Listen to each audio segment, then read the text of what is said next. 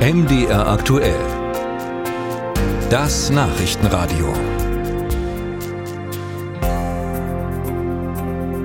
Kurzarbeit. Das Wort hat uns durch die Corona-Pandemie und durch die Energiekrise begleitet.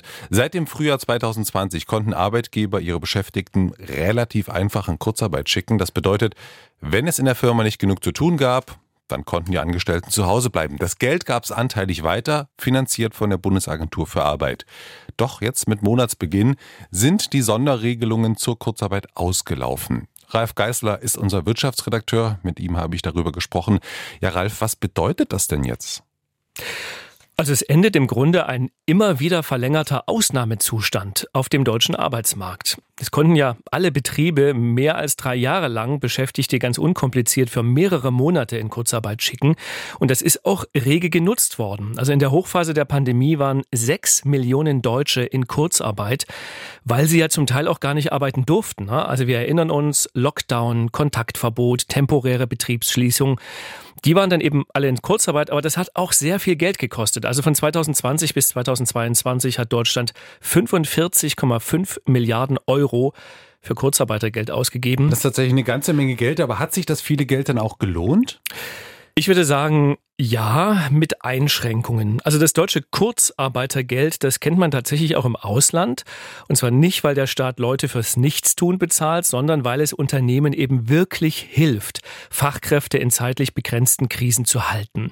Wenn es mal ein paar Monate nicht läuft, dann müssen sie die eben nicht rausschmeißen und die Beschäftigten, die profitieren natürlich auch, sie werden nicht arbeitslos.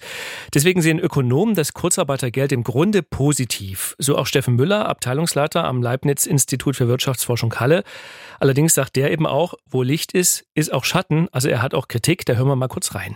Die konkrete Ausgestaltung des Kurzarbeitergelds dürfte zu großen Mitnahmeeffekten geführt haben. Das heißt also, Arbeitgeber konnten Kurzarbeitergeld auch in Branchen beantragen, die gar nicht von der Krise betroffen waren. Ne? Und wenn ich Überkapazitäten äh, beim Personal habe, konnte ich mir eben diese Überkapazitäten sehr lange von der Bundesagentur für Arbeit äh, bezahlen lassen. Und das ist natürlich problematisch. Und das vielleicht noch äh, als Ergänzung, trotz Kurzarbeitergeld konnten die Unternehmen natürlich nicht überall ihre Leute halten. Wenn wir mal an die Gastrobranche denken, da haben sich ganz viele Beschäftigte in der Krise dann eben doch was Neues gesucht, trotz Kurzarbeiterregelung. Nun sind die Lockdowns, generell die Corona-Krise ja doch schon eine ganze Weile her. Warum endet die Regelung denn erst jetzt? Ja, die Regierung hat die Sonderregeln zur Kurzarbeit immer wieder verlängert, wohl auch aus Sorge vor einer Pleitewelle. Denn tatsächlich dürfte die Kurzarbeiterregelung auch Betriebe am Leben gehalten haben, die gar keine Perspektive mehr haben. Ja, wenn es nicht lief, da schickte man eben alle erstmal in Kurzarbeit, wurschtelte irgendwie weiter. Aber dadurch standen eben diese Leute dem Arbeitsmarkt nicht zur Verfügung, wo ja inzwischen händeringend Fachkräfte gesucht werden. Und das ist der zweite Kritikpunkt von Ökonom Steffen Müller. Aus meiner Sicht hat der Gesetzgeber die großzügigen Sonderregelungen zum Kurzarbeitergeld zu lange beibehalten.